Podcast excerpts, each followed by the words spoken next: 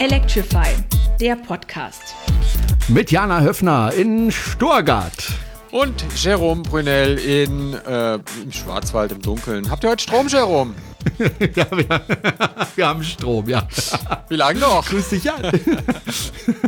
Und ähm, wir haben auch ein paar Themen vorbereitet, Jana. Ja, wir schauen uns das Urteil des Bundesverwaltungsgerichts nochmal an und äh, schauen, was es für die Zukunft bedeutet. Wir beantworten letztgültig, ob unsere Netze zusammenbrechen und die Zombie-Apokalypse, ich wusste, dass ich da drüber stolper, die Zombie-Apokalypse noch abwendbar ist. Ich hab's geschafft, ja! Gut, dass wir es vorher aufgeschrieben haben. Und wir schauen, was der Koalitionsvertrag für die GroKo bringt, wenn Jerome und seine Parteigenossen am Sonntag mit Ja stimmen. Ja, wenn, ne? Wenn. wenn. Man weiß es nicht. Aber zuerst, zuerst müssen wir uns entschuldigen, auf die Knie gehen und dem Hörer huldigen. Oh ja, denn wir, wir ich, habe, uns selbst ich habe in der vergangenen Folge Unsinn erzählt. Ja, und, und zwar nur du. Das will ich mal ganz, ganz am Anfang klarstellen. Nur du. Nur bei mir hat es jemand gemerkt. Wir haben, wir Was hast du denn für Wir haben einen erzählt? Tweet bekommen von SM Schleicher. Ähm, ich habe äh, gerade eure Folge Fortbildung in Oslo angehört. Eigentlich höre ich eure Sendung gerne, aber was ihr diesmal über das Fahren im Schnee von euch gebt, ist doch Schwachsinn. Wenn im Schnee die Vorräder, Vorderräder blockieren, bricht noch lange kein Heck aus. Das ist korrekt. Das passiert, wenn die Hinterräder blockieren. Ich habe mich wohl versprochen, weil äh, eigentlich weiß ich, dass es die Hinterräder sind, weil wenn die blockieren, werden sie schneller und dann schieben sie das Heck um die Vorderräder und dann wird man von sich selbst überholt. Habe ich mich versprochen. Äh, der Zuhörer war etwas erbost. Äh, er sagte dann irgendwann, schade um die Sendung. Einmal versprochen, ganze Sendung im Eimer. Jerome. Ja, so ist das halt. Du musst ne? da ja, in Zukunft ein bisschen. Zwei Stunden Sendung, aber wenn du drei Sekunden ja, lang ja. mal nicht das Richtige sagst, dann ist natürlich die Sendung komplett für den Arsch. Und dann, und dann schrieb, schrieb er noch: Also hiermit äh, ist das richtig gestellt, wenn die Vorräder blockieren, bricht das Heck nicht aus, dann bleibt das Fahrzeug relativ stabil, man kann nur halt nicht mehr lenken. Ähm, und wenn die das ist in der Kurve dann blöd, ja. ja. Und wenn die Hinterräder blockieren, dann kann das Heck ausbrechen, dann wird das Fahrzeug instabil.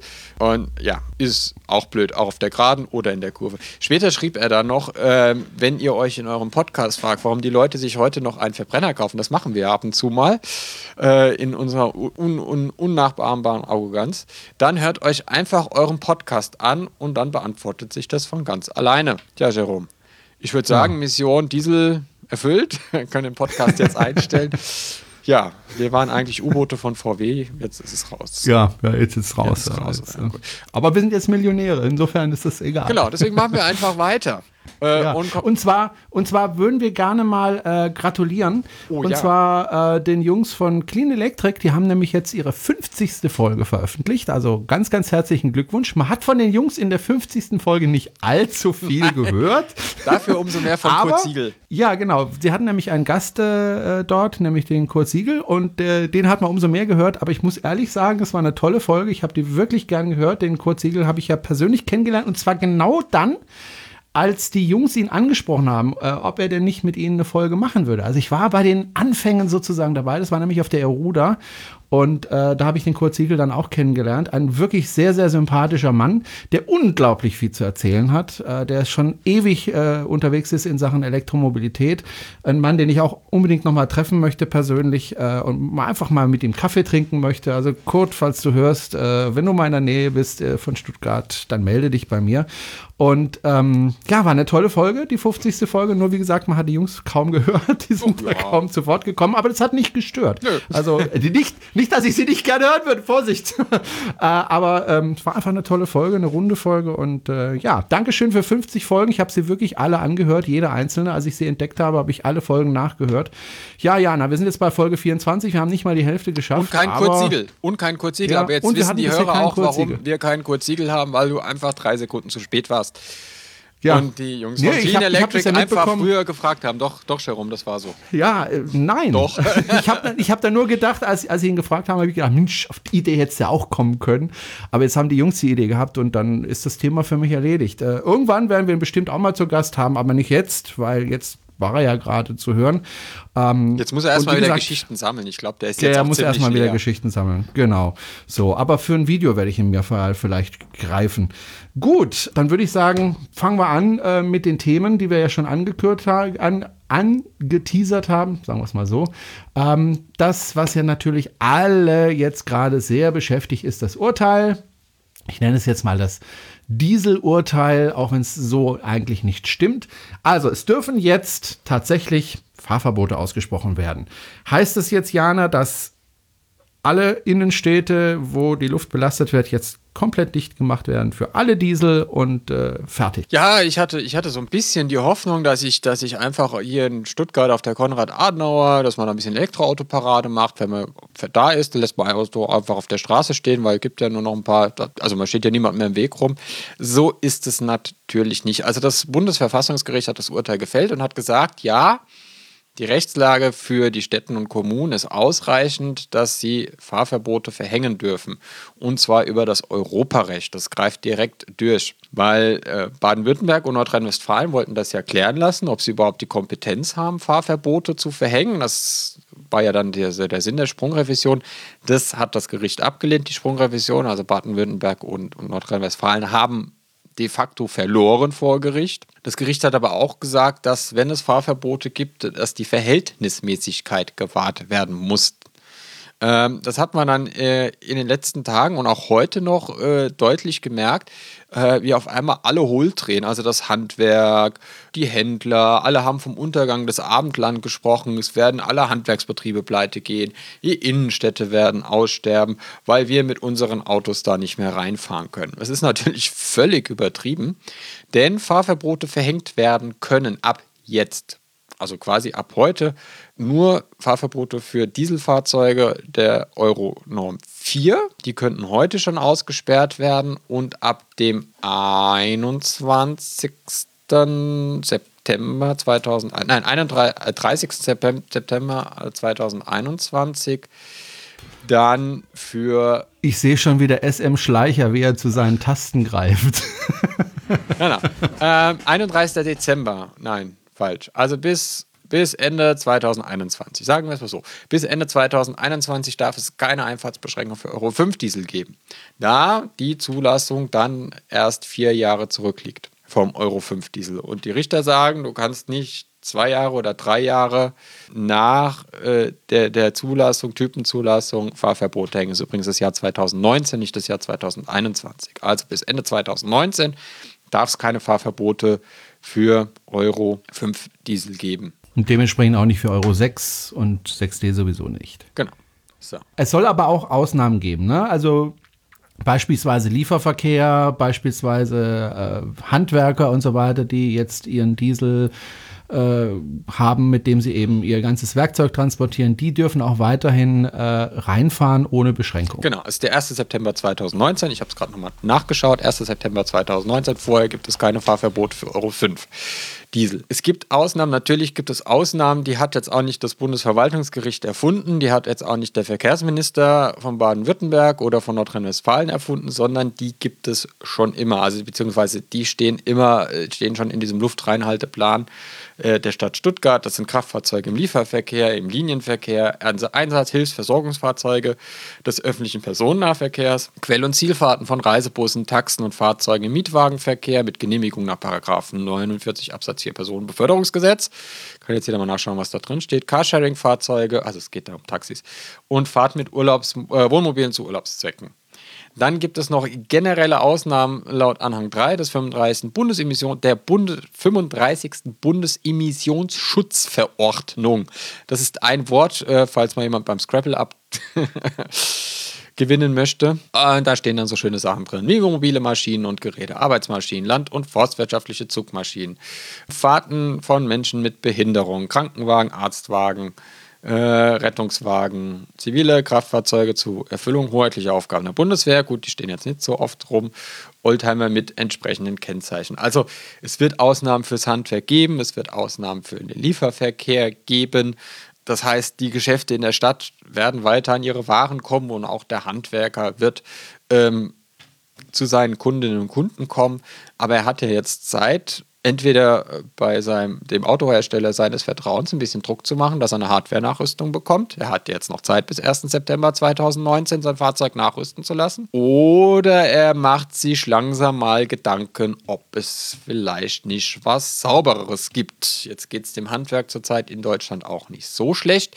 Ähm, das weiß jeder. Nein, nee, die können sich ja im Moment nicht vor Aufträgen. Also versuche jetzt mal einen, einen Handwerker zu bekommen. Genau. Du kriegst keinen. Genau. Die haben keine Zeit. Genau. Also erstmal schneller, wenn man, wenn man, wenn man, wenn man eine Ausbildung macht und selber macht dann meistens. Genau. Aber äh, ja, Handwerker kriegen äh, trotzdem kalkulieren die ja auch. Äh, ich komme ja auch aus dem Handwerk, da wird schon ziemlich knapp kalkuliert. Aber ja, also es gibt ja inzwischen gute Alternativen, ähm, den, den neuen Nissan ENV 200 mit der 40 Kilowattstunden Batterie und schnellladefähig, der Street Scooter etc. pp. Da findet sich auch was für den Handwerker wenn die Autos eh ausgetauscht werden sollen. Heute habe ich gelesen, Handwerker sind sauer auf VW, dann denke ich mir, dann kauft den Scheiß halt nimmer. Gibt ja, gibt ja auch andere Unternehmen, die gesagt haben, dann kaufen wir halt nicht mehr bei VW, sondern bauen unsere eigenen Autos. Ähm, zum Beispiel DHL oder Irbecker Schüren. Ja. Also ist alles nicht so schlimm. Für die Dieselfahrer, äh, für die Menschen, die jetzt in den Städten wohnen, wird es wahrscheinlich noch eine Weile dauern, bis die Luft besser ist. Es werden wahrscheinlich noch viele Menschen an den Folgen äh, von Stickoxiden sterben. Auch, auch das nochmal. Also es ging bei dem Urteil nicht um Feinstaub, obwohl Stuttgart ja ähm, in einem Anfall von geistiger Umnachtung das Ding Feinstaubalarm genannt hat. Äh, es ging um Stickoxide. Ein Stickoxid ist ein Reizgas. Äh, das sorgt zu führt zu Herz-Kreislauf-Erkrankungen und kann, die können dann auch zum Tod führen. Also es liegt keiner irgendwie auf der Bahre und, und hat eine Stickstoff, Stickstoffvergiftung, äh, jedenfalls nicht, wenn man in der Stadt rumläuft, äh, sondern das sind dann Folgekrankheiten, die, die durch die hohe Stickstoffoxidbelastung ausgelöst werden. Ja, also ähm, Stuttgart Innenstadt äh, meiden. Interessant war bei der Diskussion, ich habe das ja ein bisschen verfolgt, äh, auch beruflich musste ich das ein bisschen verfolgen, die Diskussion, also die Argumentation, dass das Auto das höhere Rechtsgut ist als der Mensch las man da immer wieder äh, der Hinweis auf Artikel 2 unseres Grundgesetzes, das Recht auf die Unversehrtheit des Körpers, zieht da irgendwie nicht. Die meinen irgendwie, dass Artikel 1 wäre die Unversehrtheit des Autos oder das Recht, immer überall mit jedem Auto hinfahren zu dürfen. Ist es nicht. Äh, also im Grundgesetz steht gar nichts vom Auto. Da steht der Recht, also der Schutz des Besitzes steht da natürlich drin, aber das müssten die Kunden oder die Vertreter der Kunden ähm, dann eher bei den Autoherstellern einklagen, weil, weil Schuld an der Misere, Schuld an der Misere ist nicht nur die Politik, die auch, weil sie jahrelang gepennt hat und, und die Autoindustrie verhätschelt hat, Schuld ist in erster Linie die Automobilindustrie. Die Grenzwerte, die heute gelten, sind vor 20 Jahren festgelegt worden. 1998 ist dieser Grenzwert von 40 Mikrogramm pro Kubikmeter festgelegt worden. Ähm, die Autohersteller haben dann gesagt, auf dem Prüfstand schaffen wir das. In der Realität schaffen es nicht. Also man hat sich ja auch schon gewundert, obwohl grüne Plakette ja die Luft nicht wirklich sauberer geworden ist, haben alle gesagt, ja haha, die grüne Plakette hat gar nichts gebracht. Lag eher daran, dass die Autos nicht sauberer geworden sind, dass die zwar eine grüne Plakette bekommen haben, aber äh, die Abgasreinigung halt nur lief, wenn sie gerade Lust hatte. Also ich habe auch irgendwo mal eine Stimme gelesen, die gesagt hat, nee, nee, also vor allem die Politik war schuld, weil sie eben diese äh, Hintertürchen offen gelassen hat, die die Autohersteller natürlich dann freudig genutzt haben. Also das kann man so oder so sehen. Was mich aber im Moment so wundert, ist, warum sich die Bundesregierung so gegen eine blaue Plakette äh, wehrt, weil äh, zum Beispiel die Polizei sagt, wir können das gar nicht kontrollieren, wir haben gar nicht das Personal dafür, äh, da machen wir lieber andere Sachen, als da äh, stichprobenartig zu kontrollieren. Mit einer blauen Plakette wäre es ja relativ einfach dann zu sehen, der hat eine blaue Plakette, der darf reinfahren und der hat keine blaue Plakette, der darf eben nicht reinfahren. Und wer erwischt wird ohne Plakette, der ist halt dran. Äh, warum wehrt sich da die Bundesregierung so dagegen, äh, diese blaue Plakette, die ja von manchen Ländern, auch von Baden-Württemberg gefordert wird, äh, einzuführen? Ich verstehe das überhaupt nicht. Im Moment wird sie von, von den Ländern her nur von Baden-Württemberg gefordert. Es genau. gibt kein anderes Land, was, was sie fordert. Es gibt mehrere Gar keins? Nein, keins. Also äh, die, die Landesregierung hat keinen Mitstreiter im Bund. Also jedenfalls stand Stand äh, Mittwoch, äh, Dienstag gab es keinen Mitstreiter im Bund. Äh, morgen ist Bundesrat. Ich schätze mal, äh, da wird der Winfried ein bisschen rumgehen und fragen, hm, machst du mit? Es gibt, es gibt Verbände, die das fordern, also der, der Städte- und Gemeindetag fordert das, weil die natürlich auch wissen, dass das ein totales Chaos gibt. Wenn, wenn jetzt, äh, wenn ich mir eine Plakette für Stuttgart kleben muss, eine für Köln und eine für äh, und dann noch irgendwie einen Wimpel dran machen, damit ich nach Reutlingen fahren darf und irgendwie an die Seitenscheibe einen Anhänger, dass ich nach Tübingen darf. Alles klar. Es gibt totales Chaos, keine Plakette, keine Überprüfung. Es gibt, glaube ich, zwei, also mir fallen zwei Gründe ein, warum die Bundesregierung sich da so sträubt. Der erste ist, den, den Herr, unser Verkehrsministerdarsteller Christian Schmidt gestern genannt hat auf einer Pressekonferenz. Er glaubt nicht, dass es Fahrverbote gibt, weil die Bundesregierung Maßnahmen ergreifen wird, dass es keine Fahrverbote geben muss, weil die Luft auch Genau. so sauberer Das wird. glauben wir alle. Der größte Teil der Stickoxid stammt nun mal aus Diesel-Pkw. Also der größte Teil des Stickoxid stammt aus Dieselabgasen und von dem Teil macht der größte Teil der Diesel-Pkw aus. Äh, Und der Anteil von Bussen liegt so bei 4%. Und ich glaube, bei Taxen ist es, ist es auch so 4%. Wie er jetzt eine doppelte Überschreitung der Grenzwerte oder, oder eine fast doppelte Überschreitung der Grenzwerte mit 4% Bussen und 4% Taxen äh, in eineinhalb Jahren, oder nicht mal, ja, eineinhalb Jahren, schaffen will, erklärt sich mir nicht. Das, also deswegen glaube ich eher, dass, dass die Bundesregierung die blaue Plakette nicht haben möchte. Eben das, was du gerade gesagt hast, dass es nicht kontrolliert werden kann, dass es auf dem Papier Fahrverbote gibt, dass aber vielleicht einmal im Monat jemand erwischt wird, weil er gerade eh in der Polizeikontrolle ist und dann auffällt, Moment mal, das ist ja im Baujahr 87, ein Diesel, der hat ja eine rote Plakette, dann kann ja auch keine blaue haben. Ähm, dann wird vielleicht mal einer verdonnert über 100 Euro. Also das denke ich mir, ist die einzige Motivation. Au außerdem wäre es dann natürlich auch äh, die sichtbare Entwertung aller auf der Straße befindenden Dieselfahrzeuge äh, unter einschließlich Euro 5 und darunter. Weil die kriegen keine blaue Plakette. Und damit es ist, ist ja jetzt schon wertloses Blech. Ich glaube, ich habe es hier vor einem Jahr mal an dieser Stelle gesagt, kauft keinen Diesel Ja. mehr. Das ist in ein paar Jahren wertloses Blech. Bin auch nicht müde geworden, das in, in verschiedenen Diskussionen in sozialen Netzwerken immer wieder zu sagen. Ich habe vor über einem Jahr den Artikel geschrieben, kauft den nicht. Äh, warum sich ein neuer Verbrenner nicht mehr lohnt. Ähm, die Leute kaufen das Zeug trotzdem wie blöd und sind jetzt alle total überrascht. Und äh, was, Dieselverbrennen ist voll giftig, oh, das konnte ja keiner wissen und so. Ja, kein Mensch glaubt der Politik, aber wenn die Politik sagt, dein Diesel ist sauber, glauben auf einmal alle der Politik. Also ein bisschen so kognitive Dissonanz auch ein bisschen dabei. Das sind wir Also, alle wir Opfer schon da- von. Ne? Äh, Ja, von wenn wir schon beim Schimpfen sind, ähm, ich war am vergangenen Samstag in äh, Stuttgart mit meinem Tesla und ähm, da war an, an diesem Samstag war dieser ominöse Feinstaubalarm. Also jeder weiß, wenn er in Stuttgart durch die Gegend fährt, äh, heute ist Feinstaubalarm. Das heißt ja in Stuttgart, man soll das Auto stehen lassen, es sei denn, es ist ein Elektroauto, man soll umsteigen auf Bus und Bahn. Es war das komplette Verkehrschaos am Samstag in Stuttgart. Also die Stadt war wirklich voll, überall Stau. Ich hab, war echt genervt, war aber Teil, selber Teil des Staus, also das gebe ich auch ehrlich zu, aber was mich du wirklich stehst nicht im Stau, hat, du bist der Stau. ja, genau. Was mich aber wirklich geärgert hat, ist, ähm, das habe ich zweimal an dem Samstag gelebt. Und zwar waren beides Male, mag ein Zufall gewesen sein, aber es waren beides Mal Porsche-Fahrer, die ihren Motor bis zum Anschlag hochgejubelt haben. Ja, Weißt du warum? Losfahren. Weil, und, und das, weil das, die das Leute einen feuchten Furz auf diesen Feinstaubalarm geben. Und Genau. man, man, man sagt den Leuten ja, seitdem es diesen Feinstaubalarm gibt, Leute, das ist eine freiwillige Maßnahme, um die äh, Stickoxidbelastung die Feinstaubbelastung in der Stadt runterzubringen. Wenn diese feine, freiwillige Maßnahme nicht greift, müssen wir zu Pflichtmaßnahmen greifen. Also jeder, der am Feinstaubalarm meint, er muss jetzt jeden Weg mit dem Auto fahren und äh, in der Stadt rumstehen mit laufendem Motor, äh, was, man, was man auch häufig sieht. Klar, bei der Kälte hat keiner Lust irgendwie zu frieren, wenn er wartet. Dann lässt er halt den Motor laufen. Ist ja wurscht. Äh, am besten noch den kalten Motor, damit er auch richtig schön stinkt. Ja, den Leuten ist es einfach egal. Denen ist es Ja, einfach egal. Denen ist es egal. Ich hab- also du hörst, du hörst ja Argumente wie, ja, dann zieh halt aus der Stadt raus. Ja, dann zieh halt woanders hin. Ja, nach mir, Horb zum Beispiel. Dann denke ich mir, dann fahr halt mit der U-Bahn in die Stadt. Du. Äh, Ja, also ich habe ich hab dann so für mich gedacht, also Leute, wenn ihr es nicht kapiert und wenn ihr es nicht freiwillig macht, ja, dann habe ich auch jetzt nicht so wahnsinnig viel Mitleid, äh, wenn man dann irgendwann mal die Städte dicht macht für solche Fahrzeuge. Ja, also mein, Mitleid, mein Mitleid hält sich auch echt in Grenzen, ja. Auch wenn, wenn wir jetzt natürlich, wir hatten da ja mal länger Ich meine, diskutiert. man muss, man muss auf der anderen Seite, wenn ich dich da nochmal unterbrechen darf, muss man natürlich auf der anderen Seite natürlich die Familie sehen, die sich einfach kein teures Auto leisten kann, denen man jahrelang gesagt hat, kauf dir einen Diesel, weil der ist umweltfreundlich und äh, ne, weil weniger CO2, ja, war ja lange Zeit die Devise, weniger CO2, deswegen müssen wir das auch fördern, also weniger Steuern auf den Diesel, auch so ein Schwachsinn.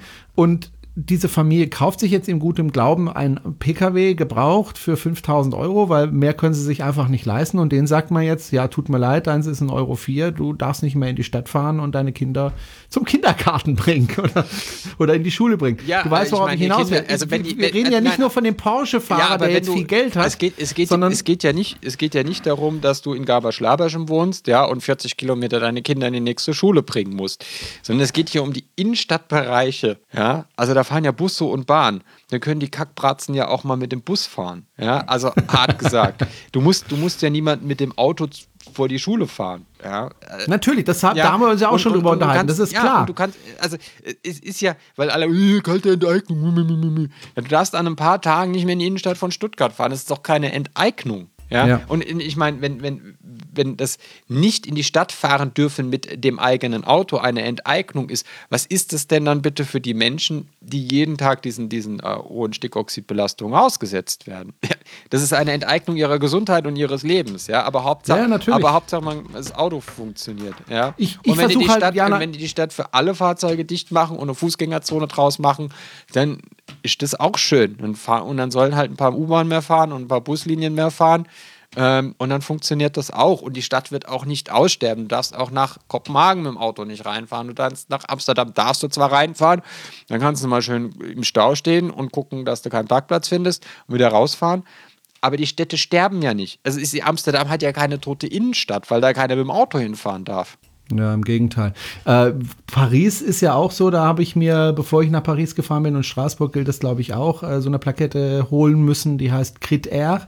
Äh, ich glaube, du kommst auch mit dem Diesel, äh, zumindest an manchen Tagen, nicht mehr mit dem Diesel nach Paris rein. Oder sogar, glaube ich, immer nicht nach Paris rein. Ich weiß es gar nicht. Nee, nee, Auf an jeden manchen Fall Tagen. an manchen Tagen.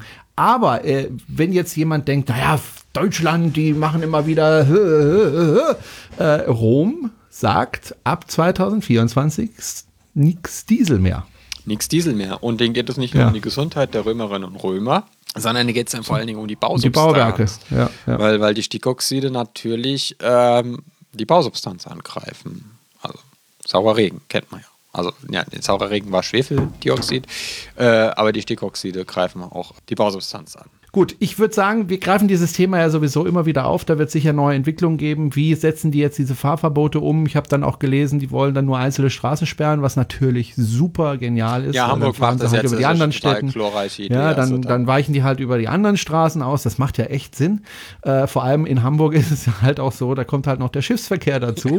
Ja, so ein Schiff macht halt so viel Dreck wie ich weiß nicht wie viel tausend äh, Autos. Äh, ja, das ist einfach so. Wobei auch da gibt es Verbesserungen inzwischen, aber nicht so viele. Und äh, da macht das natürlich Sinn. Ähm, ja, also wir werden, denke ich, immer wieder auf dieses Thema zurückkommen. Ich würde jetzt gerne mal auf das nächste Thema kommen, Jana, wenn du erlaubst. Und zwar Gerne. warst du ähm, vor kurzem auf einem Vortrag bei uns ähm, in der Meulesmühle. Ich Doofkopf wollte da eigentlich auch hinkommen, habe es dann aber vergessen. Ähm, und zwar gab es einen Vortrag von Netze BW. Und ich vermute mal, ich war nicht dabei. Äh, das Thema war, oh mein Gott, äh, alles bricht zusammen, wenn alle ihr Auto laden. Und die Netze BW haben bestimmt gesagt, jawohl, da geht das Licht aus und wir werden alle erfrieren bei der Kälte, weil wir haben keinen Strom mehr. Ich weiß, War das ja, so? genau. Also ich weiß nicht, ob sich noch jemand an das äh, Schicksal des Planeten Melmark erinnert. Die haben alle gleichzeitig ihren Haarföhn eingeschaltet und dann ist der Planet explodiert. Also ähnliches steht uns auch bevor, also wenn alle Elektroautos haben und alle um 17 Uhr heimkommen und das einschalten, dann ist ein bisschen mehr Platz im Sonnensystem zwischen Mars, äh, zwischen Mars und Venus, genau. Nee, ja, zwischen Mars und Venus. So. Nein, es ist, es ist ähm, alles gar nicht so schlimm. Äh, wir haben auch erfahren, warum die Studien immer so katastrophal ausfallen. Ähm, das liegt ein bisschen daran, dass, dass man einen ziemlich frühen Startum ist. Aber äh, der, der Herr Ratajczak von der Netze BW, wir haben leider kein Interview mehr machen können, war, war da ziemlich entspannt. Also öffentliches Laden, also Ladeinfrastruktur am Straßenrand etc. pp. Das, das lockt dir noch nicht mal müdes Lächeln äh, ab. Äh, auch an Autobahnraststätten, Einkaufszentren etc. Da wissen die, da ist eh so dicke Saft, ja. Und wenn halt nicht dicke Saft ist, dann legt man halt dicke Saft hin, weil die sind ja Netzbetreiber. Dicke Leitung legen gehört bei dem zum Geschäft. Wo sie sich allerdings äh, wirklich Sorgen machen und große Bauchschmerzen haben, ist es im Niederspannungsnetz, also unser Netz auf, auf 3x230 Volt Basis, das was bei uns aus, aus dem Boden kommt und in die Häuser geht, da könnte es mitunter äh, oder wird es mitunter ziemlich eng werden.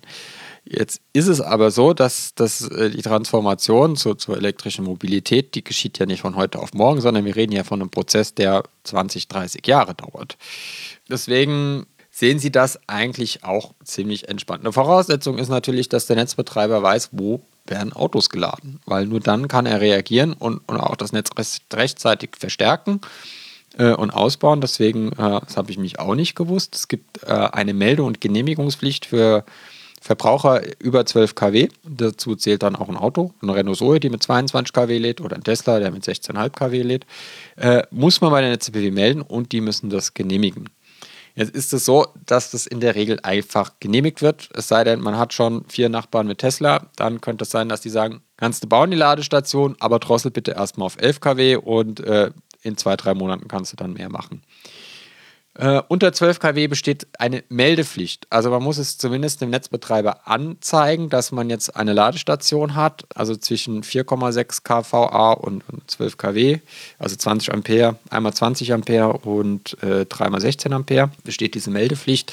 Das ist einfach nur darum, dass der Netzbetreiber eben weiß, wo gibt es Ladestationen, wo ist das Netz belastet, wo muss ich, wo muss ich äh, Nachjustieren. Nachjustieren. Und da haben die nämlich auch schon Möglichkeiten. Dazu gleich mehr. Also es ist so, wenn man sich das Lastprofil von so einem Haus anguckt oder E-Auto, dann ist das sehr individuell. Ja, obwohl wir alle gleichzeitig abends heimkommen, äh, verschiebt sich das doch, wann wir kochen. Also ich habe zum Beispiel Abend noch gar nicht gekocht und wenn dann mit Gas, dann ist das dem vollkommen egal.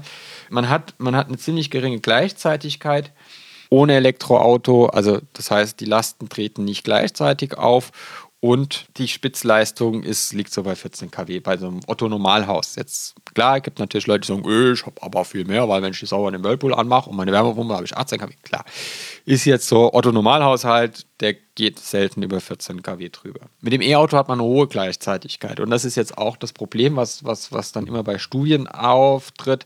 Denn man geht beim Elektroauto von der Gleichzeitigkeit von 1 aus. Also während man bei anderen eine gleichzeitig, also zum Beispiel beim Kochen geht man von einer Gleichzeitigkeit von deutlich unter 1 aus.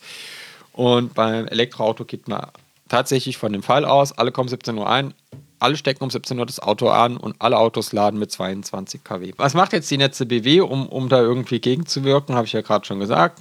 Frühzeitig Identifizieren von, von den Hotspots und Bedarfen. Dafür ist es wichtig, dass, dass man seine Ladestation meldet. Also alle Hörerinnen und Hörer, die ihre Ladestation noch nicht gemeldet haben, bitte dem Netzbetreiber melden, ob das bei euch die Netze BW ist oder ein anderer Netzbetreiber, äh, die Tenet oder sonst wer, äh, meldet eure Ladestation, weil äh, es kostet euch nichts.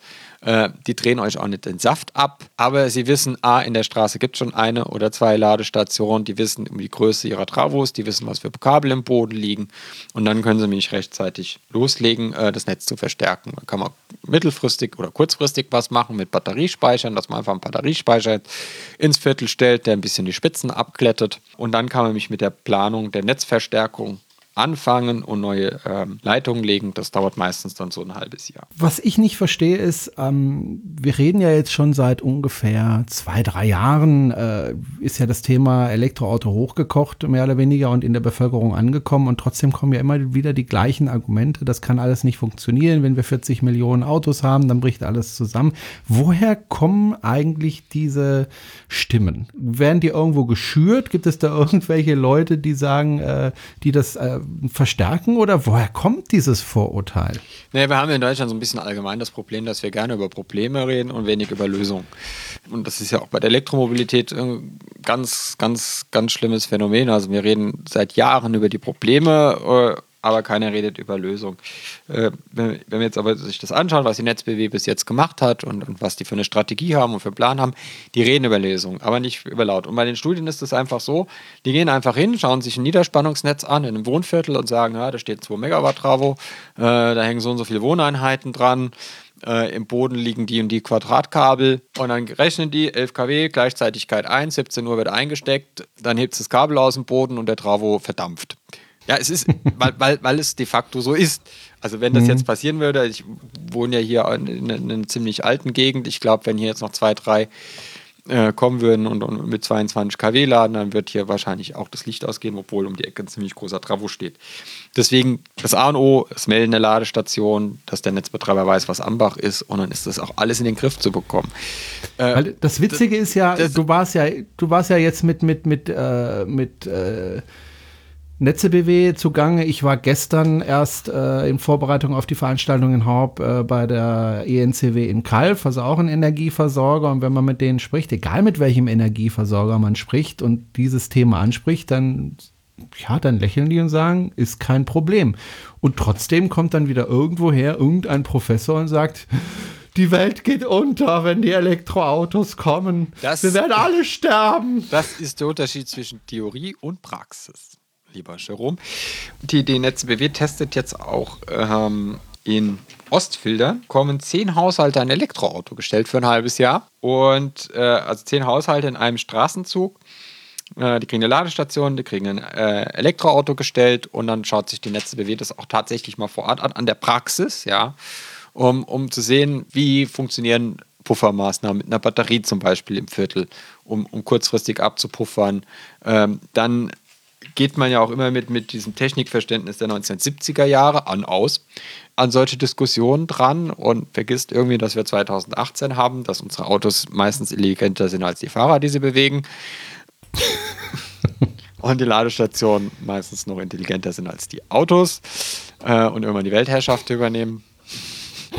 Nein, es ist, es, ist, es ist ja ganz einfach. Also entweder. Wir werden bald regiert von den Ladesäulen. Genau. Also entweder, entweder sagst du, es geht ja heute schon in verschiedenen Fahrzeugen, ich glaube im BMW i3 geht es, im E-Golf geht es, dass du einfach sagst, sei bitte um sieben voll. Und dann kümmert sich das Auto darum, wann es voll lädt. Es gibt wohl auch die Möglichkeit, dass das Auto schaut, wie ist der Zustand des Netzes und dann anfängt zu laden, wenn das Netz in einem guten Zustand ist und nicht, wenn es stark belastet ist, weil sich das lässt sich ja ablesen über die Frequenz oder über die Spannung. Oder es gibt einfach Incentives, dass du netzverdienstlich, netzdienlich lädst. Das heißt, äh, wenn du abends heimkommst und sagst, ich will um 17 Uhr mein Auto anstecken und dann lädt das mit 22 kW, zahlst du halt mehr, als wenn du sagst, der muss um 7 voll sein. Ja? Und der Netzbetreiber dann dafür sorgt, dass der um 7 voll ist. Ob der jetzt um 17 Uhr lädt oder um 20 Uhr oder nachts um 2 oder nachts um 3, ist ja vollkommen wurscht. Und damit kriegst du natürlich auch diese Gleichzeitigkeit von 1 runter ähm, ich glaube, der hat gesagt, man kommt man auch Richtung 0,5 von der Gleichzeitigkeit her. Das heißt, man kriegt das Doppelte in einem Netz unter, ja, weil die Gleichzeitigkeit nur noch halb so groß ist. Ähm, ja, es, also irgendwie, die, die, manche, manche glauben, es gebe keine Innovation mehr. Also, ähm, also das war ja auch das, was ich vergangene Woche gesagt habe, wir diesen, diesen äh, Vortrag in Oslo von, von E.ON, E.ON Dänemark war das, glaube ich, wo die gesagt hat, don't underestimate the innovation. Ja, also unterschätze nicht die Erfindungskraft, der, den Erfindungsgeist der Menschen. Äh, es gibt ein Problem und man muss halt nach Lösung suchen. Ne? Also Vor allem, es bleibt ja Zeit, um eine Lösung zu finden. Eben. Es ist ja nicht von heute auf morgen, dass da 40 Millionen Elektroautos Eben. stehen. Das wird die nächsten 20, 30 Jahre dauern. Eben, weil wer heute und bis dahin hat man ja Möglichkeiten. Will, der wartet ja bis zu einem Jahr in Deutschland. In der Schweiz wohl ja. nicht so lang, habe ich bei Twitter gehört, aber äh, bei Facebook war die Diskussion. Aber in Deutschland ist ja der Renault Zoe hat über ein halbes Jahr Lieferzeit. Der Ioniq ist wieder bei zwölf Monaten. Der äh, Smart ist bei über zwölf Monaten. Also im Moment kriegt man, wenn man, wenn man jetzt schnell was will, gebrauchte. Da gibt es einige inzwischen, auch gute Schnäppchen. Ein Kollege hat mir gerade erzählt, ein Elektrosmart für 6.500 Euro. Das ist ja quasi geschenkt. Oder man muss halt äh, zu Tesla greifen, die sind relativ kurzfristig lieferbar. Wer es noch, BMW kann kurzfristig liefern, VW nicht. Gleichzeitig gibt es VW-Händler, die dann 150, um, 150 Umweltbonus für alle Autos ohne Stecker geben. Also merkt man schon, ne? Also du kriegst, du kriegst die Verbrenner, kriegst du mit Rabatten wie auf dem Fischmarkt und aufs Elektroauto musst du ein Jahr warten. Also da scheint sich auch tatsächlich in der Nachfrage gerade ziemlich was zu verschieben. Weil die müssten die Autos ja nicht mit, mit diesen Monsterrabatten in den Markt drücken, wenn die Leute Schlange stehen würden, um sie zu kaufen. Tja. Ja also Fazit, äh, Netze stehen mir vor Herausforderungen und, und jeder, der irgendwie erzählt bekommt, dass das überhaupt nicht funktioniert, weiß jetzt, wie es funktionieren kann, weiß auch, dass das ein Netzbetreiber ist, der das äh, so sieht, dass das funktionieren kann. Und wir müssen endlich anfangen, über Lösungen zu diskutieren in diesem Land und nicht mehr über Probleme. Und äh, deswegen gibt es ja Politiker und die haben jetzt einen Koalitionsvertrag ausgehandelt und ähm, zwar die Politiker der SPD, der CDU und der CSU. Und da steht auch ein bisschen was über Elektromobilität äh, drin, habe ich auch gelesen, ist allerdings jetzt schon wieder ein bisschen länger her, weil ich ja auch darüber abstimmen musste oder sollte, äh, ob jetzt die Koalition. Ach, du bist im Parteivorstand der CSU? Nein, aber der SPD. Ein Parteivorstand? Nein, du bist Mitglied der SPD. Ja, nicht im Vorstand. Bei der Nein, CSU durfte ja, glaube ich, der Parteivorstand entscheiden. Ja, ja. immerhin. Ja, immerhin. Super.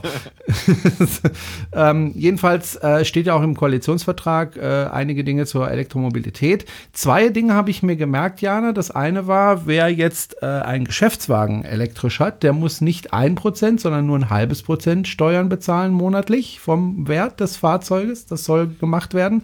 Und wer sich eine Lade, einen Ladestecker in seine Tiefgarage machen möchte, in einem Mehrfamilienhaus, der muss nicht mehr äh, alle fragen, ob er das denn darf. Und wenn einer dann sagt, nö, dann, dann darf er es nicht, sondern das soll auch gesetzlich geändert werden. Ich meine, darüber reden die ja, glaube ich, schon seit Jahren, dass sie das ändern wollen und haben es immer noch nicht auf die Kette gebracht. Deswegen bin ich da sehr vorsichtig, ob sie es diesmal hinbekommen. Das sind so die zwei Dinge, äh, die ich mir gemerkt habe. Aber es stand noch ein bisschen mehr drin. Naja, na. Also insgesamt kommt das Wort Elektromobilität zehnmal im Koalitionsvertrag vor. Jana hat es gezählt. Jana, ich habe es gezählt. Es kommt relativ früh schon vor, weil das so, so, so ein Summary am Anfang.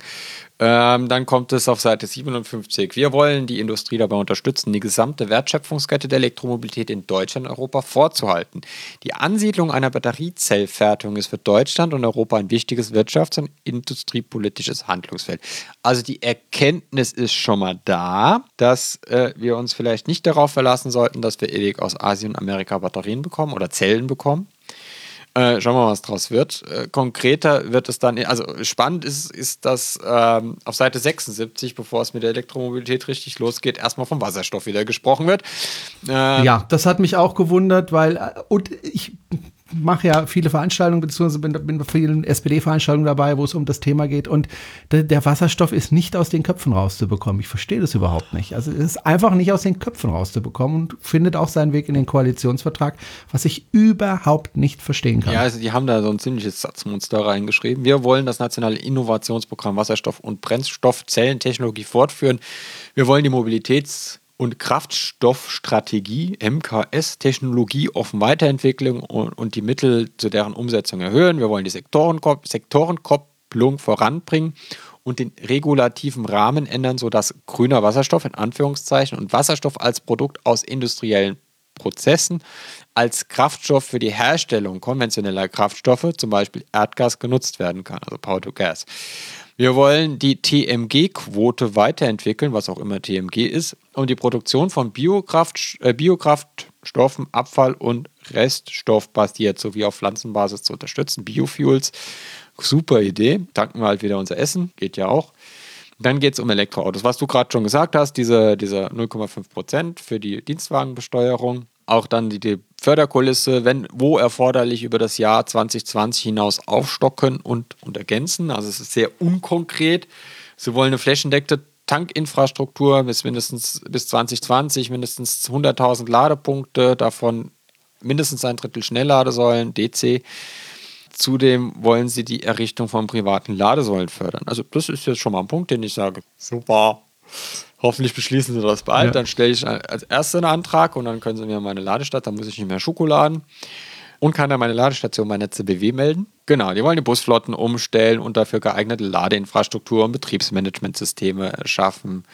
Der, das, was du gerade auch schon gesagt hast, den Einbau von Ladestellen für Mieterinnen und Mieter sowie Wohnungseigentümerinnen und Wohnungseigentümer werden wir rechtlich erleichtern. Das liegt ja ein Bundesratsantrag von Bayern, äh, liegt ein Antrag beim Bundesrat aus Bayern, der auf Eis liegt im Moment. Kommt vielleicht nochmal was. Für gewerblich genutzte Elektrofahrzeuge führen wir eine auf fünf Jahre befristete Sonderabschreibung für Abnutzung, auch Sonderafa genannt, von 50 Prozent im Jahr der Anschaffung an.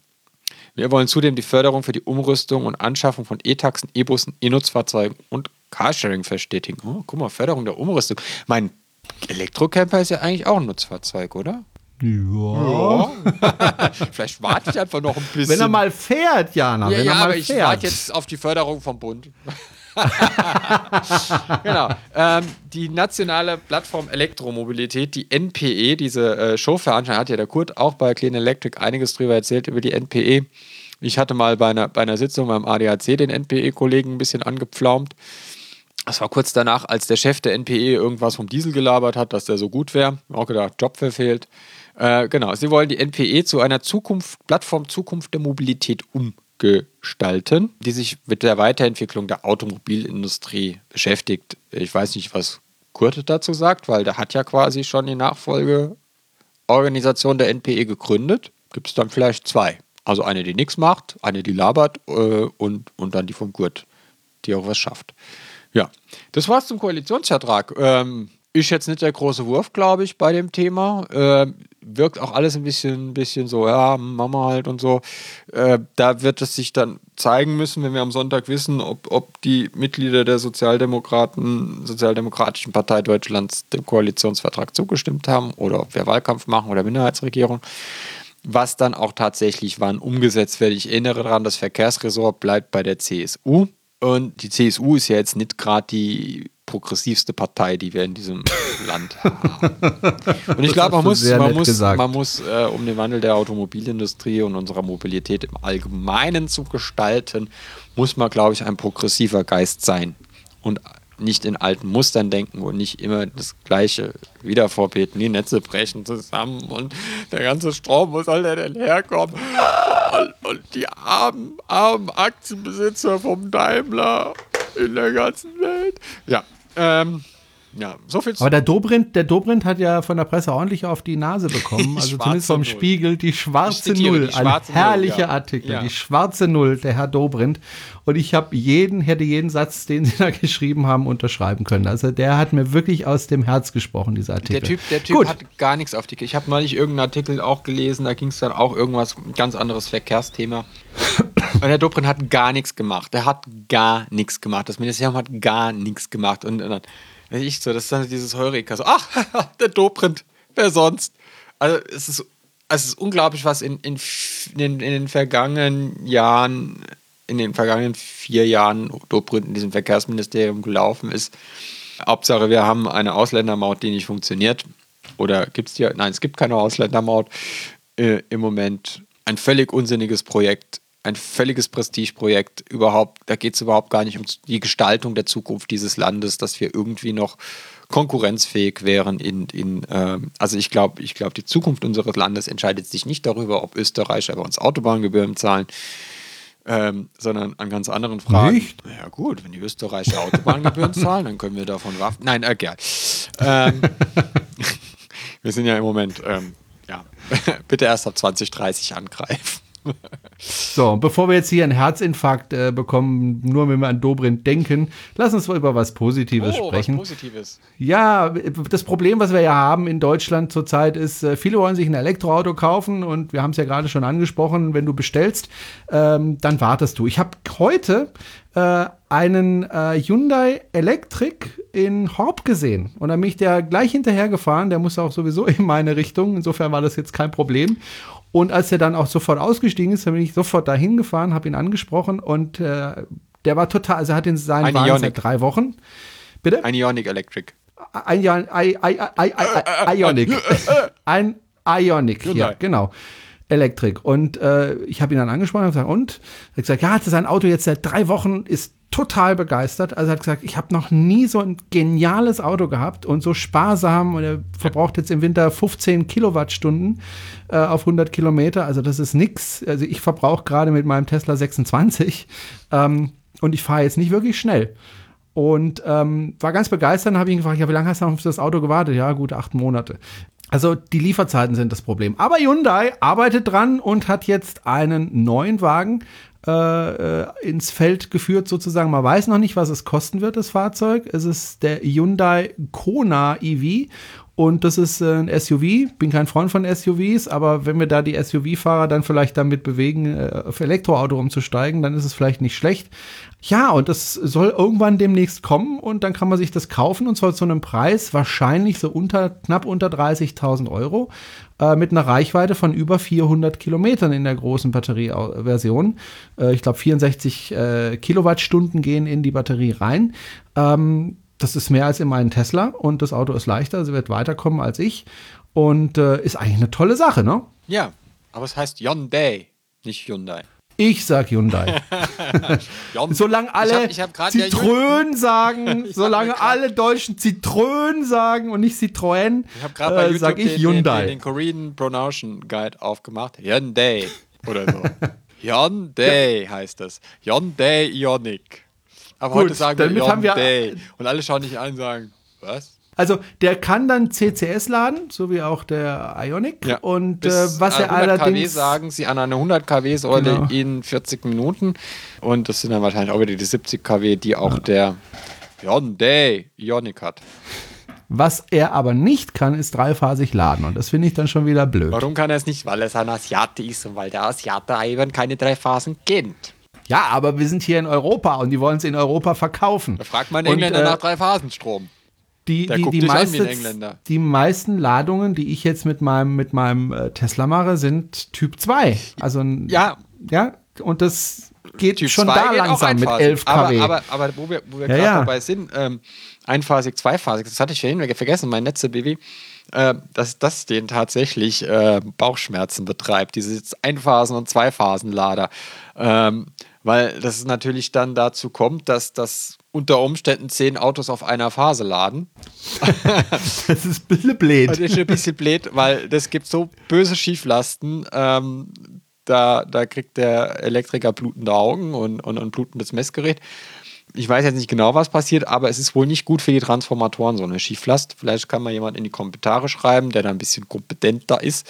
Auch die Zweiphasenlader ist auch Unsinn, äh, weil du dann natürlich auf zwei Phasen eine Schieflast hast und eine Phase äh, nicht belastet wird. Und auch äh, es kam, es kam dann aus dem Podium der Vorschlag, ja, man könnte ja einfach hingehen und, und Erstladestation 1, Zweitladestation Phase 2, Drittladestation Phase 3 und so weiter und so fort. Ja, also durch, hat er gesagt, kann man machen, bringt nichts.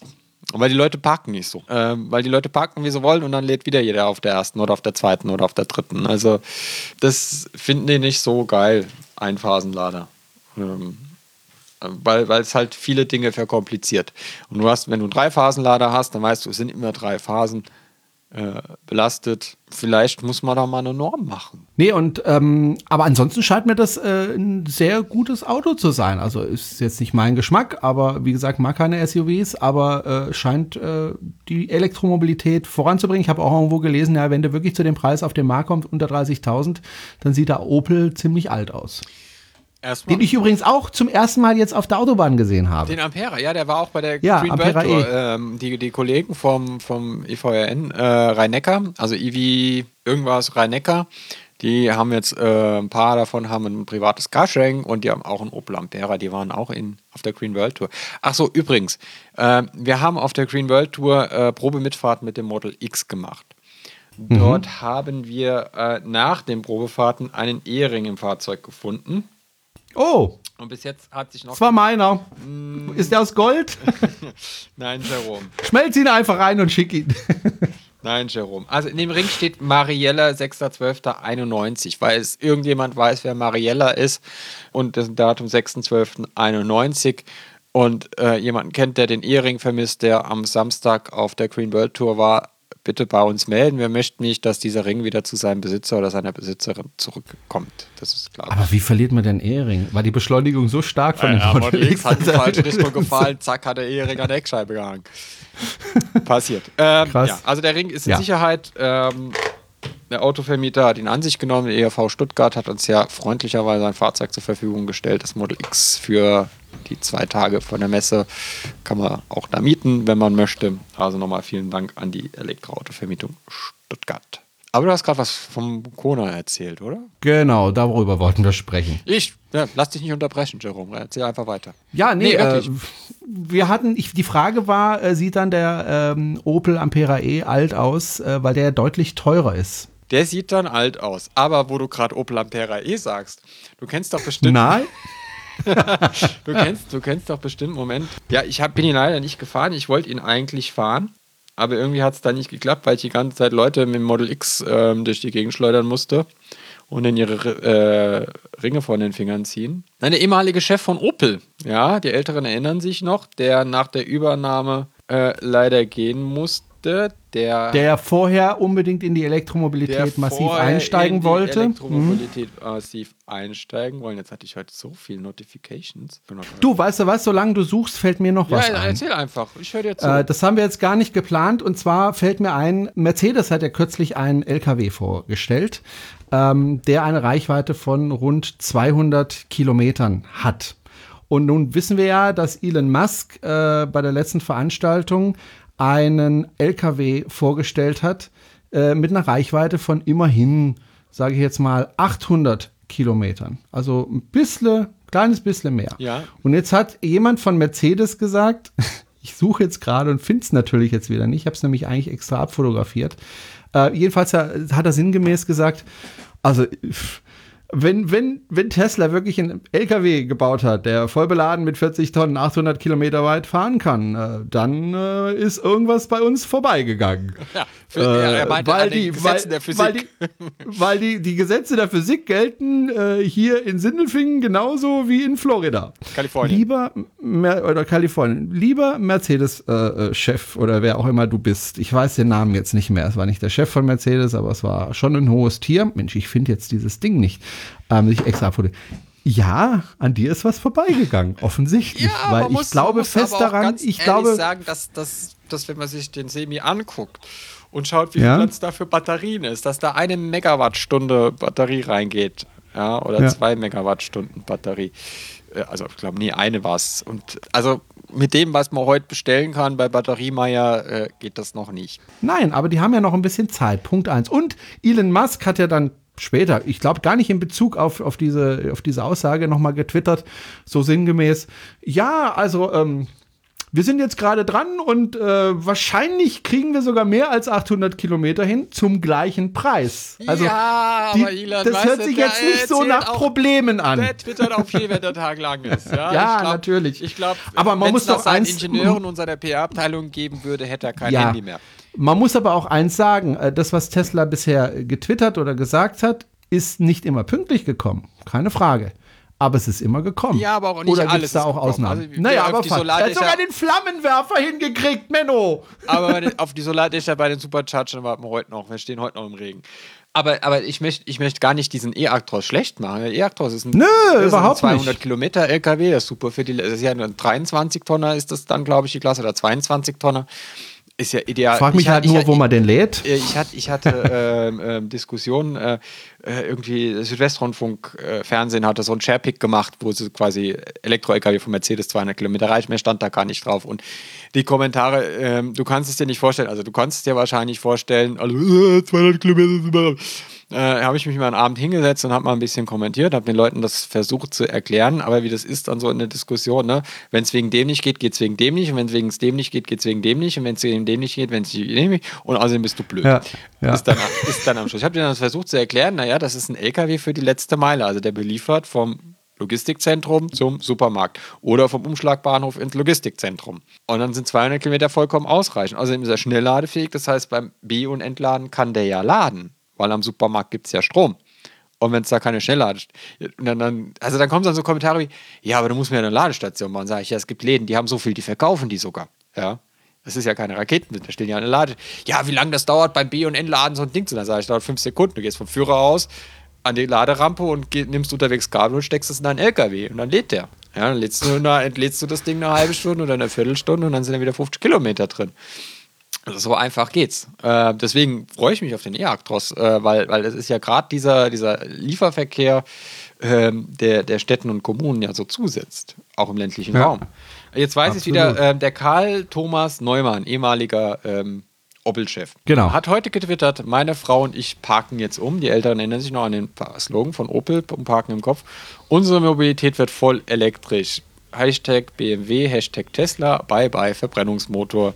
Die Zukunft ist elektrisch. Und dann hat er ein Bild von der Ladeklappe seines i3s oder der i3 seiner Frau und der Ladeklappe seines Teslas getwittert. Und ich habe dann schön drüber geschrieben, schön, wenn man beim Opel aufhört und sich endlich ein gescheites Auto kaufen kann. Das, das zum Opel Ampera. Also Herr Neumann fährt jetzt Tesla. So, und ich weiß jetzt auch, wie der äh, Mensch von Mercedes heißt. Ich habe jetzt auch nochmal nachrecherchiert. Äh, Martin Daum, ich, ich zitiere nochmal. If Tesla really delivers on this promise, will obviously buy two trucks. One to take apart and one to test because if that happens, something has passed by us. But for now, the same laws of physics apply in Germany and California. Martin Daum. Warum er das gesagt hat, weiß ich nicht, aber ich glaube, es war nicht so klug, weil ich glaube, er kann da nur verlieren. Ja, schau mal. Wir werden sehen. Mal. Mal. Wir werden mal sehen. Wir werden mal sehen. Äh, Mercedes gehört ja jetzt dem Chinesen. Chineser kau Chinese kauft gebrauchten Daimler für 7 Milliarden Euro. Ja, meine Frau ist ja Chinesin. Ist, äh, gehört mir jetzt Mercedes? Nein, also wenn deine Frau nicht mit, mit, mit dem Chef von Geely verwandt ist, Nein? Nein, Aber äh, sie, die- dieser Jack Ma, ich weiß nicht, ob du den kennst, Jack Ma, von, äh, äh, ist der reichste Chinese äh, überhaupt. von, von bei, nee, was, äh, Alibaba. genau. Ja. War mal der Arbeitskollege von meiner Frau. Also war ihr direkter Vorgesetzter. Tja, Mal eine Zeit lang. tja. Ich habe dann zu ihr gesagt, warum bist du dem nicht gefolgt? Warum hast du nicht den geheiratet? Dann werden wir Oder jetzt den reich. geheiratet. Ah, nee, doch nicht. Verdammt.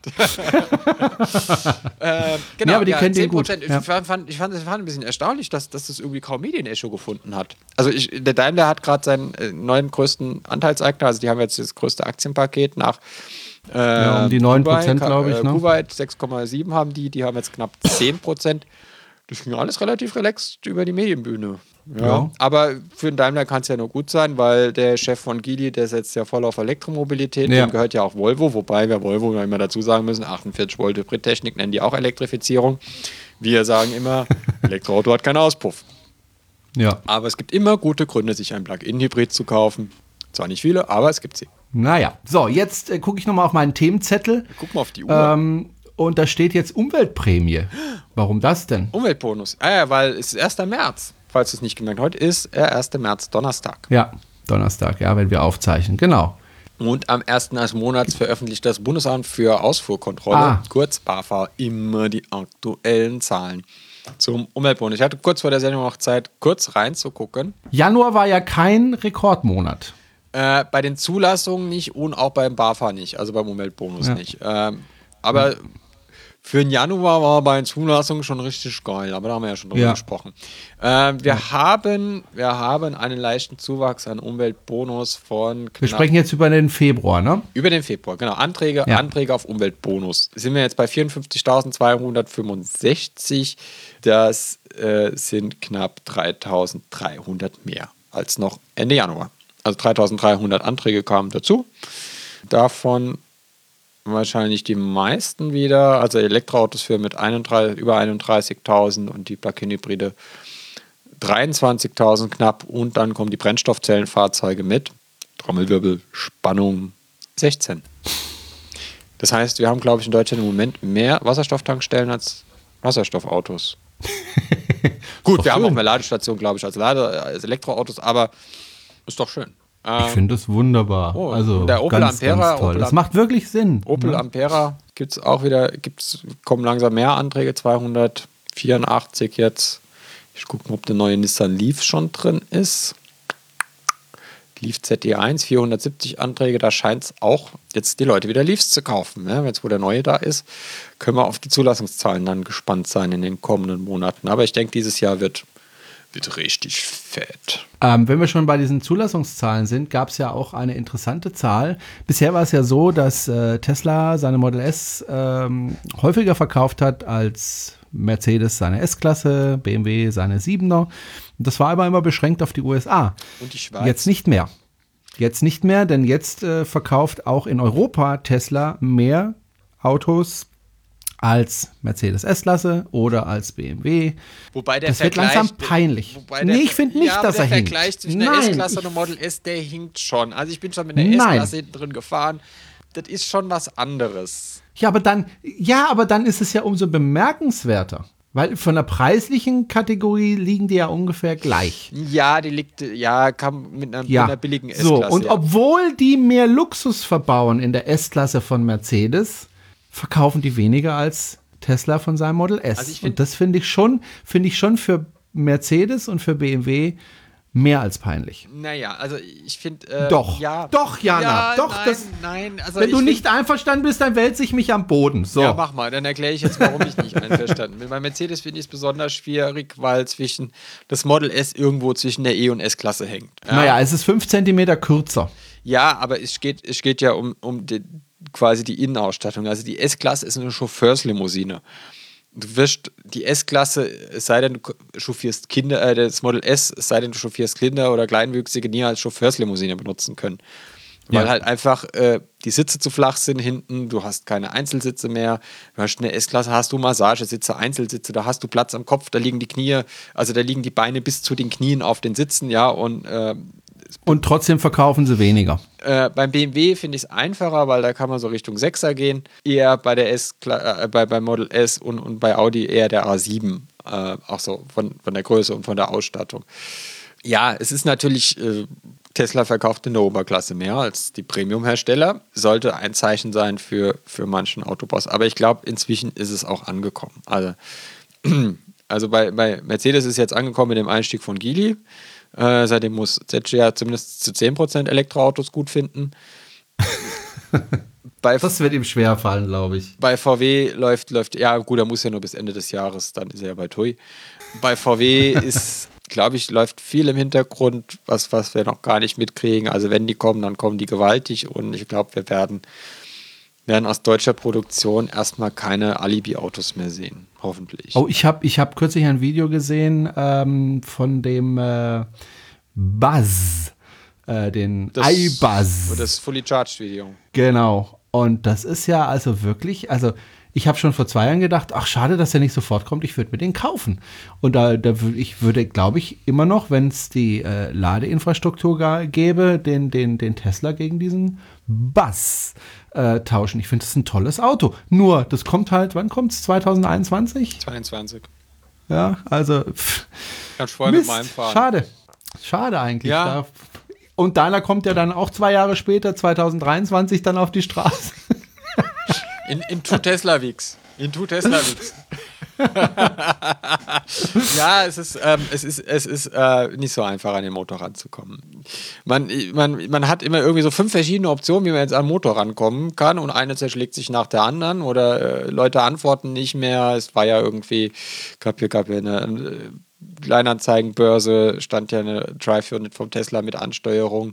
Da war sehr zäher E-Mail-Verkehr und dann habe ich dann zum Schluss gefragt, was für ein Baujahr das für der Drive-Unit ist, weil eine 2013 oder 14 wäre vielleicht nicht so eine kluge Idee und wie viel Kilometer Laufleistung die runter hat. Dann kam keine Antwort mehr. Jetzt seit ein paar Wochen, äh, es ist, ähm, ja, es ist, es ist schwierig, aber es macht nichts. In der Zeit kann ich ein bisschen Geld sparen. Man kann es auch schön reden. Ja, ne? aber die Nachbarn wundern sich schon gar nicht, dass jede Woche irgendwie ein großes Paket vom, vom Bus okay oder, oder vom Buschef kommt, wo, wo irgendwie ein halber VW-Bus drin ist in den Paketen. Das ist schon ganz traurig, weil, weil keiner mehr klingelt und so. Ähm, ja, so kann, so kann ich jetzt ein bisschen Geld sparen und dann kann man, kann man dann vielleicht auch mehr auf einmal machen. Ja. Ja. Ja. Ja. Es sei denn, es ruft jetzt jemand an, sagt, du, äh, sag doch, 300, 400 vom Tesla, Ansteuerung habe ich da liegen, kommst vorbei, zahlst XY und ich kenne noch jemanden, der baut zu dir ein und dann geht's halt ratzfatz. Gucken wir mal. Gucken wir mal. Lass uns noch über Fastnet sprechen. 350 kW Ladestation. Boah, das ist so aktuell. Ähm, das ist ja sowas wie Ionic, ne? Nee, nicht wie Ionic. Wie heißt die Firma, die jetzt für VW und Ford Ionity. und Ionity. Ionity. Die Ionic, Firma, die Firma Ionity. Mehr, die Firma mit mehr CEOs als Ladestation. Können die das Ding nicht einfach Superlader nennen? so, also 350 kW wollen die jetzt auch aufbauen. Supercharger. Bitte? Same, same, but different Supercharger. Also SSDS. Nee, SSBDS. So rum. Same, Ja, same. was ist denn jetzt mit den Ah, was, ist denn, was ist jetzt mit den Fastnet, Fastnet hat 350 heute, kW äh, in der Nähe von, von Amsterdam an der Raststation De Watering äh, den ersten 350 kW Lader eröffnet. Zwei Stück. Äh, neues Design der Station. Ähm, ja, Das heißt, ich, ich, ich stecke da meinen Hyundai Ionic rein und dann verglüht er. raucht es ein bisschen. Genau. Und dann ist ein großes Loch in der Erde und ähm, Holland geht unter, weil äh, das Wasser von unten reinläuft. Nein, es gibt, es gibt im Moment kein Serienfahrzeug, was diese 350 kW hat. Die 350 kW brauchen ja auch die 800 Volt Batteriespannung, hat noch keiner. Bald aber der Porsche. Bald aber der Porsche. Ja, Porsche, Porsche, Porsche. Die anderen halten sich dann noch sehr bedeckt. Mercedes EQ, ob 350 kW, 800 Volt oder 150 kW, 400 Volt. Auch Audi hält sich da bedeckt. Der AWB-Mann sagt, ja, das wird erstmal nur im Premium-Segment kommen. Aber die 350 kW-Stationen, die sind natürlich auch in der Lage, weil die nämlich von ABB sind und dann ist da viel intelligente Technik drin. Die können natürlich auch mit 400 Volt laden und dann mit 150 kW Leistung. Also du kannst da auch dein Ionic mit 70 kW voll pumpen. Also wenn du einen Ionic hast oder den Kona oder nur dann ein, ein, ein Kia Soul, da soll ja dieses Jahr auch noch ein neuer kommen, wurde jetzt angekündigt. Der kann ja mit 62 kW laden, CCS, also das sind ja gerade die Lademeister außerhalb von Tesla. Da hast du da schon richtig Spaß. Ne? Also wenn du so einen Hyundai mit 70 kW voll machst, da musst du aber rennen, wenn du aufs Klo willst. Ja, echt, das ist, äh, komm, also, also mal ganz ehrlich, Ja. das ist doch voll der Stress geworden. Ja, ja, Weil Früher war absolut. das so entspannt, ja, da hast du eine Stunde Zeit gehabt, bis das Auto wieder voll war. Ja, dann konntest du mal in Ruhe, gepflegt, einfach den Wald anstarren. Ja, und jetzt musst du, hast du irgendwie 20, 30 Minuten, musst du aufs Klo hetzen, dann musst du noch einen Kaffee trinken, dann kommst du gar nicht zum in den Wald starren. Ja. Absolut. Du, du stehst gerade irgendwie an der Kasse des, Fritten, dein, des Frittenburgers, deine äh, Frittenladen deines Vertrauens und dann sagt die Handy-App, Energie reicht zum Weiterfahren aus. Ja, dann sagst du, behalten Sie den Burger, ich muss weiter, das Auto will los. Ich meine, irgendwann wird es so kommen, kommst du raus, das Auto ist schon weggefahren. Ja. So, letztes Thema, Jana. Es gab eine interessante Diskussion in Twitter. Du warst daran beteiligt, ich auch. Ähm, jetzt muss man dazu sagen, du bist im Vorstand von Electrify BW, du bist die stellvertretende Vorsitzende.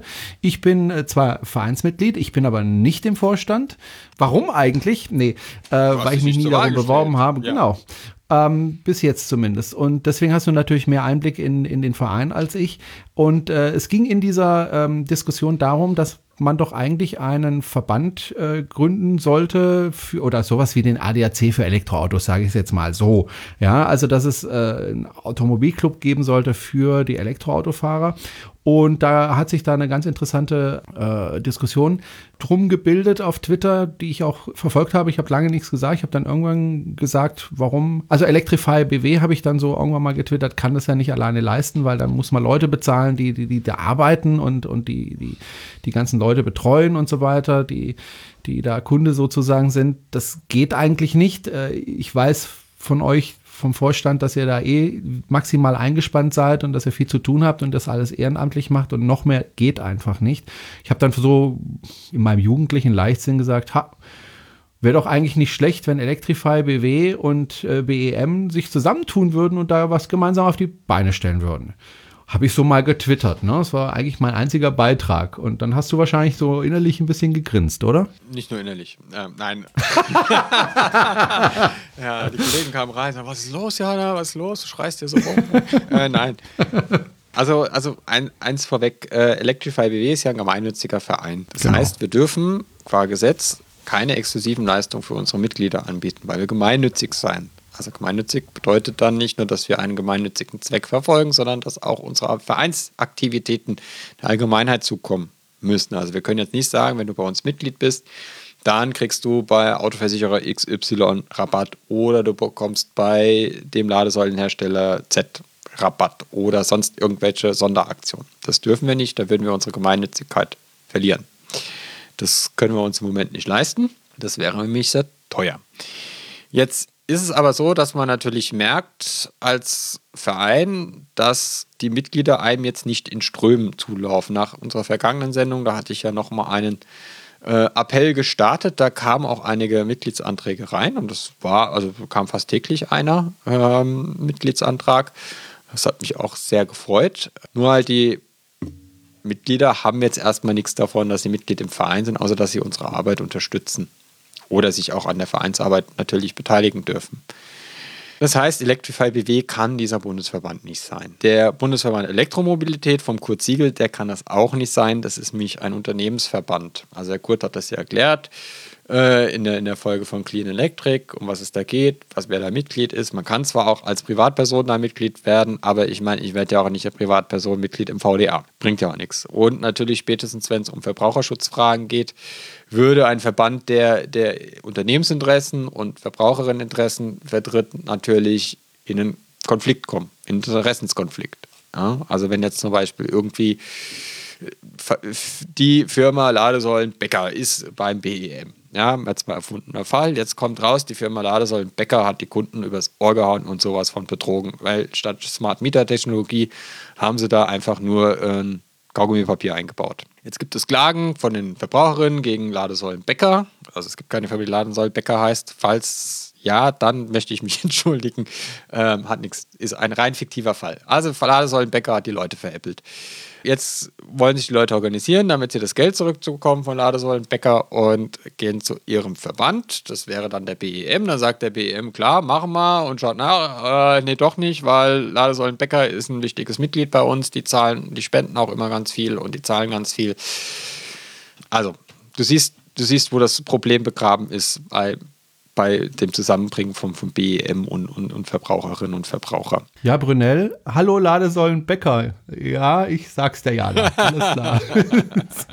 Ladesäulenbäcker. Oh, da meinte ich gerade eine E-Mail. Anwaltskanzlei, Inkasso und Müller. Unterlassungserzählung. Oh, ja. Wunderbar. Ja, wir müssen gerade Schluss machen. Ich bin pleite. Ja. Der Verein auch. Nein, wo wollte ich drauf hinaus? Genau. Jetzt ist es ja nicht so, dass, dass, dass wir den ganzen Tag untätig rumsitzen und äh, den Wald anstarren, sondern wir haben uns im Verein natürlich auch Gedanken gemacht. Wir hatten gerade vergangene Woche eine Vorstandssitzung, wo wir das Thema breit diskutiert haben, wo wir dann auch quasi das uns dann nochmal klar wurde, dass das Gemeinnützigkeit eben auch diese Folge hat, dass wir jetzt nicht, also wir dürften, wir dürfen auch nicht mal Neumitgliedern ein Quartett schenken.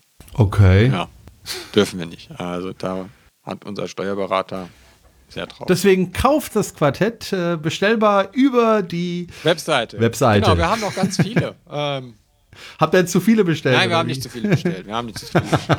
wir, kriegen, wir kriegen ja immer noch Bestellungen rein. Äh, haben, ja. Also man merkt so, wenn, wenn irgendjemand das in seinem YouTube-Kanal erwähnt oder das mal irgendwo auf dem Blog läuft, dann kommen wieder so, so ein Stapel Bestellungen rein. Wir haben jetzt auch auf der Green World Tour ein paar verkauft. Es gehen immer ein paar bei, bei den Veranstaltungen der Meulesmühle weg. Also so viele haben wir hm. nicht. Nee.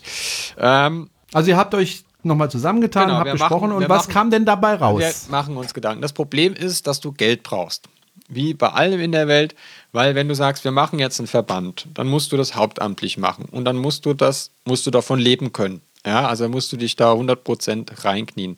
Und du musst halt mindestens mal ein oder zwei Jahre finanzieren, bis, bis, bis, bis das so viele Mitglieder hat, dass es auf einem Bein, eigenen Bein steht. Ich sehe das ja bei Electrify BW. Also das ist kein Vorwurf an irgendjemand, aber man merkt halt schon, viele Leute kommen zu Veranstaltungen, viele Leute finden das gut, was wir machen, manche finden das auch nicht so gut, was wir machen. Ähm, aber wenn es dann um die 40 Euro Jahresbeitrag geht, ist die Resonanz, wenn ich jetzt schaue, wie viele Elektroautos es in Deutschland gibt und wie viele Mitglieder wir haben, überschaubar. Ja, ähm, und es ist halt, es geht, es geht ja nicht darum, dass wir diese 40 Euro im Jahr kriegen. Ja, weil wir sind gemeinnützig, das heißt, wir dürfen das Geld gar nicht da rausnehmen, sondern das Geld darf nur für Vereinszwecke eingesetzt werden. Also wir können uns da nicht persönlich dran bereichern, können wir schon, aber dann gehen wir in den Bau. Ähm, weil es einfach Unterschlagung ist. Haben wir nicht vor, aber es ist halt so, du brauchst halt eine gewisse Basis an Mitgliedern, um eine Öffentlichkeitswirkung zu haben. Also wenn du jetzt natürlich sagst, wir möchten gern beim Strategiedialog Automobilwirtschaft, da möchten wir mitreden als äh, größte äh, Interessensvertretung oder nicht, äh, eben nicht als, als größter Verband von, von, von Praktikern. Dann fragen die ja, wie viele Mitglieder haben sie und dann sagst du die Zahl und dann äh, hast du noch einen Tuten in der Leitung. Ja, und deswegen brauchst du halt eine breite Mitgliederbasis. Wenn, wenn du sagen kannst, im, also in Baden-Württemberg gibt es 11.000 Elektroautos, reine Elektroautos, das ist ein Fünftel von Deutschland beim Achtel der Einwohnerzahl. Und wenn du dann sagst, naja gut, wir vertreten jetzt 1000, 2000, 3000 Leute, ja, dann hast du natürlich ein viel größeres Gewicht, dann kannst du auch was reißen. Deswegen hat ja der BEM auch viel Einfluss, weil der natürlich viele Unternehmen vertritt. Und ein Verbraucherverband hat halt nur viel Einfluss, wenn viele Verbraucherinnen Mitglied sind und, und eine Basis hat. Ähm, das heißt, wenn du jetzt einen neuen Verband gründest, oder einen Verein gründest oder welche Organisationsform das auch immer haben wird, dann musst du halt eine Mitgliederbasis aufbauen. Da gibt's, haben, wir, haben wir bestimmte Pläne. Wir haben ja mit Elbe Forening gesprochen. Wir arbeiten jetzt quasi gerade an einem Konzept, wie so ein, äh, wie das erste Jahr aussehen könnte, ja, damit du das Ding ans Kacken kriegst. Und, und für dieses Jahr brauchst du halt eine Finanzierung. Ja, und da ist gerade jemand dran in Gesprächen, um, um vielleicht eine Finanzierung zu ermöglichen. Das, das wissen wir aber nicht, ob das klappt. Jetzt muss man sich natürlich überlegen, wie kommt man an Kohle. Ja, also man könnte arbeiten gehen, aber muss ja nicht gleich übertreiben. Äh, Nein, äh, ich gehe arbeiten, ich habe zwei Jobs, mache Ehrenamt und also noch mehr arbeiten geht nicht. Und dann wollte ich das Ding auch nicht allein finanzieren. Also brauchst du Geld, also brauchst du einen Finanzier, der das Ding erstmal ein Jahr lang wuppt. Ja, und dann reden wir halt schon von einem sechsstelligen Betrag, den das kostet. Ja, weil du brauchst halt mindestens, erstmal brauchst du eine Person und dann brauchst du irgendwann zwei Personen, dann brauchst du irgendwann drei Personen. Ähm, und das Problem ist halt, du kannst halt nicht einfach nach Feierabend per E-Mail mit Autoherstellern und, und, und Importeuren verhandeln. Das geht nicht. Ja, dann musst du einfach 24-7 im Einsatz sein. Und wie das funktionieren, also soll, das überlegen wir uns gerade und wie wir das äh, an den, an den Start kriegen oder aufgegleist bekommen, das überlegen wir auch gerade. Und ich hoffe, ich hoffe, dass wir in äh, Tesla Weeks fertig sind, äh, beziehungsweise im Laufe des Jahres das Ding auf, aufgegleist bekommen und an den Start gehen, mit wie es auch immer dann heißt. Und ich hoffe aber, dass, dass, wir, dass wir vielleicht schon im Frühjahr auf, auf äh, die wichtigen Player, die es im Moment gibt in Deutschland, die ganzen kleinen Vereine, es gibt ja noch ein paar außer uns, die GMBB zum Beispiel in Berlin mit Julian Alfeld. Ähm, dann gibt es noch viele Unorganisierte, also die keine rechtliche Struktur haben, wie, wie ein eingetragener Verein oder eine Genossenschaft. Dann gibt es noch ganz viele Solarvereine, die auch ein bisschen das Thema Elektromobilität, da sammeln wir gerade, was es so gibt. Und ähm, wäre natürlich gut, wenn man die alle einsammeln könnte auf dem Weg. Ja, weil es bringt, es bringt ja, es, es bringt ja nichts, wenn, wenn, wenn jeder einen Verein mit 100, 200, 300 Mitgliedern hat und, und, und, und, und seinen Beritt macht. Die, also das bringt schon was regional, auf jeden Fall. Und auf lokaler Ebene bringt das sehr viel. Das merken wir ja auch, dass wir regional und lokal viel bewegen können. Aber wenn es dann auf Länderebene geht oder auf Bundesebene geht, dann brauchst du halt einfach eine schlagkräftige Organisation und ähm, Background von Mitgliedern, dass du einfach gehört wirst in der Kakophonie der äh, vielen Stimmen, die sich dazu äußern. Und es ist ja, hast du ja bemerkt, es ist ja einfach gerade das Problem, wir haben überzogen, dass eben nicht die Verbraucherinnen und Verbraucher über das Thema reden, sondern Wissenschaftlerinnen und Wissenschaftler äh, und Industrieverbände und ähm, Herr Wissmann und Autobosse und Politiker, die vom Tuten und Blasen bei dem Thema relativ wenig Ahnung haben. Deswegen ist, ist höchste Zeit, aller, allerhöchste Zeit, dass wir, dass wir das gewuppt kriegen und ich hoffe, dass wir das dieses Jahr schaffen. Gut, dein Wort in Gottes Ohr.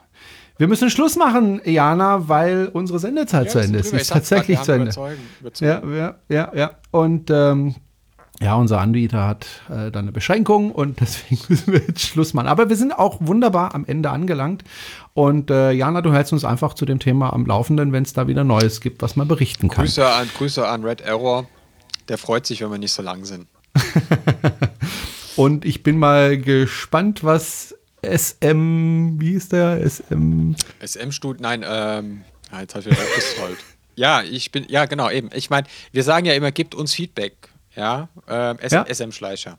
Uwe. SM Schleicher, ähm, genau. Gebt uns Feedback. Hoffentlich natürlich, ist er zufrieden. Und wir wollten uns auch nicht über ihn lustig machen. Fand das, nee. Ich fand es halt ein bisschen überzogen persönlich, das, das Feedback so schade um die Sendung, wenn man sich halt mal verspricht. Unsere Sendungen sind nicht gescriptet, ähm, geschweige denn recherchiert. und auch überhaupt nicht vorbereitet. Natürlich sind die vorbereitet. Ich habe ja hier ein Smartphone, da kann ich schnell alles nachgucken. Steht ja alles im Internet. Ja, ja genau. genau. Okay, gut, Jana, danke schön für deine Zeit und ähm, danke auch an mich für die Zeit, ja, bitte, äh, die bitte wir beide gemeinsam. Ja, ne? danke fürs Zuhören und bitte, bitte tut uns allen Gefallen, empfehlt uns weiter und wenn ihr noch nicht Vereinsmitglied seid, ihr habt ja gerade gehört, warum das so wichtig ist, dann werdet doch Vereinsmitglied. Da unterstützt ihr, äh, ich glaube, die richtige Sache. Genau. Und ihr müsst weniger BW. Steuern zahlen, weil wir ja gemeinnützig sind. Deswegen könnt ihr den Mitgliedsbeitrag 40 Euro von der Steuer absetzen. Ah, gut zu wissen. Den muss ich nämlich morgen oder übermorgen machen. Dann reduziert sich euer zu versteuerndes Einkommen um 40 Euro. So. Und ähm, das bringt euch dann mindestens 2,50 Euro äh, Rückzahlung oder Genau. so. Und wenn, wenn wir, wir freuen uns als Verein auch äh, über Spenden. Wenn jemand sagt, ah, Mitgliedschaft, nee, Vereinsmeierei habe ich keine Lust. Wir haben keine Pflichtstunden, also man kann auch Mitglied werden, muss gar nicht erscheinen. Wir haben jetzt ein Mitglied aus Spanien aufgenommen. Ähm, Ja, ihr müsst auch nicht in Baden-Württemberg sein, um genau, Gottes Willen. um Gottes ja? Willen. Also wir hatten jetzt äh, Ja. Bochum, Bonn, Spanien. Äh, ihr könnt auch einfach, dann, dann, dann spendet einfach was. Äh, das Geld geht alles in guten Zweck. Wir produzieren davon unsere Printmaterialien. Wir, wir finanzieren davon die Messerauftritte, die wir machen. Und wenn ihr die Jana unterstützen wollt mit ihrem VW-Busle, dann klickt ihren Referral-Link, falls ihr einen Tesla kauft. Ähm, dann kann sich Diana darüber freuen. Und äh, ja, danke fürs Zuhören. Empfehlt uns Komm weiter. dann vorbei und, und baue aus dem Tesla die Drive und die Batterie Genau. aus. und bis zum nächsten Mal. Tschüss, Jana. Tschüss.